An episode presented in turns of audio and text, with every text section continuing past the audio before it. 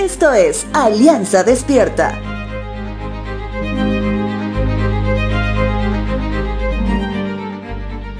Si de incredulidad hablamos, ¿qué es lo primero que te viene a la mente? Mira, te explico. La incredulidad es la decisión firme de una persona de no creer sobre algo específico. Cuando digo decisión firme, es que todos sus sentidos serán programados con anticipación para no creer. Te doy un ejemplo. Ver a alguien caminar sobre el agua, así como lo hizo Jesús en frente de sus discípulos.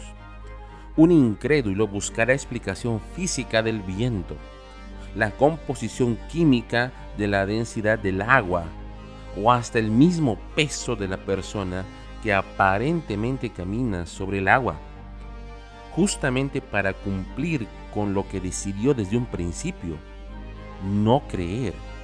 Por tanto, el incrédulo se mantendrá así, por más rotunda que sean los hechos que sus ojos pueden ver.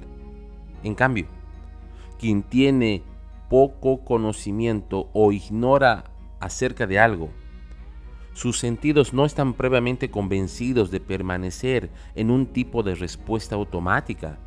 Por tanto, si ve a alguien caminar sobre el agua, se dará la oportunidad de poder creer. Te hablo de esto porque quiero hablarte hoy de Tomás, el incrédulo Tomás. Y ahora te darás cuenta del por qué. Evangelio de Juan capítulo 20 versos 24 al 27 dice lo siguiente. Tomás, uno de los doce discípulos, no estaba con nosotros cuando llegó Jesús.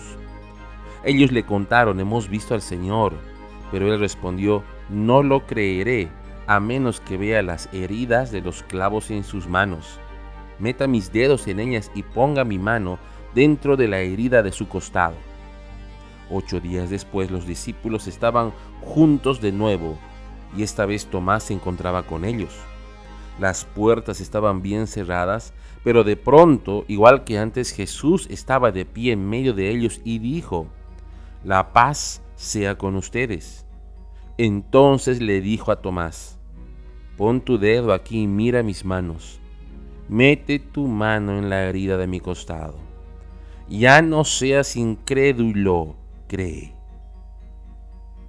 ¿Te consideras o te consideraste incrédulo? Bueno, acuérdate de Tomás, pero hoy te animo a que Dios, así como a Tomás, si has decidido no creer, Él te sorprenderá.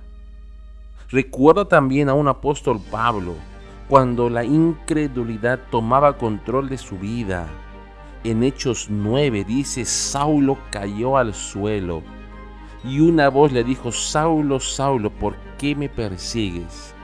¿Quién eres, Señor? preguntó Saulo. Yo soy Jesús